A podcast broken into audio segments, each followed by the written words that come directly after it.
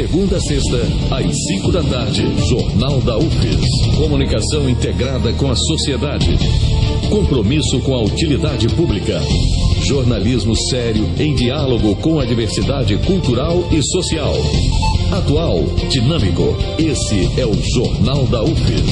Jornal da UFES. Rádio UFES FM. Música e informação em sintonia com você. Você consegue reconhecer uma informação falsa? 62% dos brasileiros não conseguem fazer isso, de acordo com o estudo Iceberg Digital, desenvolvido pelas empresas de cibersegurança e pesquisa Carpesky e Corpa. A disseminação de fake news é um fenômeno que afeta o cotidiano das pessoas de diferentes formas e pode se intensificar por conta de acontecimentos específicos, capazes de aumentar significativamente a circulação de informação nas redes sociais, como as eleições e a pandemia da Covid-19. Nove entre cada dez brasileiros com acesso à internet já receberam pelo menos um conteúdo falso ou desinformação sobre o coronavírus. Dos 10 brasileiros, 7 acreditaram no que leram, segundo um estudo realizado pela comunidade Avaz em 2020. De acordo com a Organização Mundial da Saúde, a crise sanitária gerou uma infodemia, um excesso de informações, algumas precisas e outras não, que tornam difícil encontrar fontes idôneas e orientações confiáveis quando se precisa. As informações falsas são compartilhadas principalmente através das redes sociais e podem tratar dos mais diferentes tipos de assunto. Por isso é muito importante que cada cidadão seja capaz de identificar um conteúdo falso. Algumas orientações podem ajudar a reconhecer uma fake news, como explica a professora de jornalismo da Universidade Tiradentes, Juliana Almeida. Primeira coisa, não, não lê apenas o título, né? lê a notícia inteira. Abre o link, vê se é confiável, se é de um site confiável, se tem assinatura de jornalista, mas se não tiver, procurar em outras fontes. Se tiver muitos erros de português, já desconfie. Né? Então é importante que você pesquise essa mesma notícia na internet, se aparece em outros locais. Se não aparecer também, você deve desconfiar. Tá?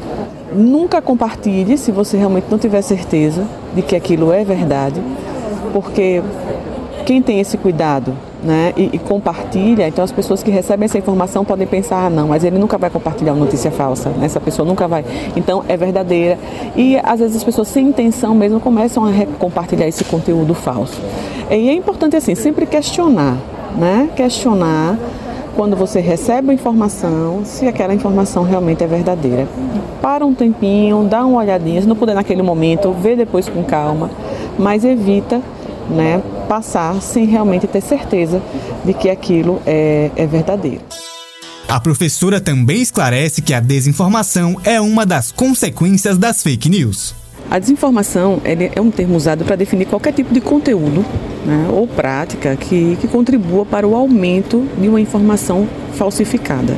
Então, na verdade, a desinformação ela faz parte da fake news. A fake news seria um tipo de desinformação, né? porque a fake news, nesse processo, ela indica uma vontade deliberada de distribuir uma informação falsa ou rumores. Então, se a desinformação é um conteúdo, é um tipo de conteúdo ou prática né?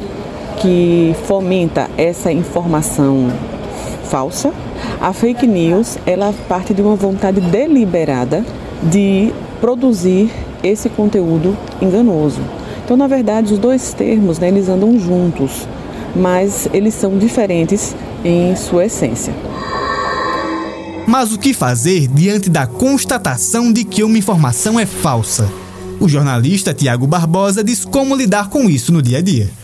Diante de uma informação falsa, eu acho que é necessário denunciar, principalmente nos meios, nas ferramentas onde estão sendo propagadas essas fake news. Por exemplo, se está sendo propagada no Instagram, no Facebook, no WhatsApp, denunciar né, para essas redes sociais. Eles, eles têm canais específicos para isso. E também, é, por exemplo, se for uma fake news relacionada à Caixa Econômica Federal é, vai também no, na Caixa Econômica Federal, denuncia e também é, evitar propagar essa informação falsa e é, estimular as pessoas também para que não propaguem informação falsa. Diante da responsabilidade de informar em um contexto com tantas informações falsas circulando, o desafio dos profissionais da comunicação se torna ainda maior, segundo Tiago. Eu acho que o papel do jornalismo é ainda mais importante nesse momento, né, em que as fake news estão se propagando numa proporção inimaginável há alguns anos, e por isso eu acho que o jornalista ganhou novas funções. Além de produzir as informações, de produzir as notícias, eu acho que também é papel do jornalista desmentir uma fake news que ganhou proporções e que está sendo comentada. Eu acho que é nosso papel também fazer isso, porque infelizmente o contexto pede e a gente observa que cada vez mais os, os, grandes jornais, os grandes veículos de comunicação estão criando editorias específicas justamente para apurar essas informações e colocar os pingos nos is, né? É, mostrar que aquilo não procede, que aquela informação que está sendo propagada nas redes não é verdadeira. Eu acho que esse é, o, é uma nova essa é uma nova responsabilidade que nós ganhamos nesse novo contexto. O professor Josenildo Guerra alerta para os riscos que a desinformação representa para a sociedade e para a democracia. Os riscos das informações falsas para a sociedade e para a democracia são imensos. Né? Dada a amplitude que elas alcançaram hoje em função da disseminação dessas mensagens de desinformação pelas mídias sociais, elas criam um grande efeito né, nos processos de decisão pública, influenciando, por exemplo, eleições, influenciando o debate de políticas públicas, é, influenciando, como recentemente, é, o, as políticas de saúde pública para combater a pandemia. Então, elas comprometem seriamente o discernimento que as pessoas têm acerca dos fatos relevantes, porque elas misturam e confundem as pessoas sobre temas às vezes muito complexos, e isso leva as pessoas a tomar decisões erradas. Decisões erradas que podem comprometer políticas de saúde pública, como recentemente nós experimentamos na, na pandemia, e decisões erradas do ponto de vista, por exemplo, eleitoral, em que determinados candidatos são eleitos em cima de, de, farsas, né? de farsas que são disseminadas socialmente e que acabam gerando em é, resultado eleitoral. Então, o, os riscos são, são muito grandes e a gente precisa realmente ser firmes no estabelecimento de ações e de políticas que visam combater as fake news. A conclusão em comum é que o combate às fake news é uma responsabilidade dos poderes constituídos, das organizações da sociedade civil e de cada brasileiro.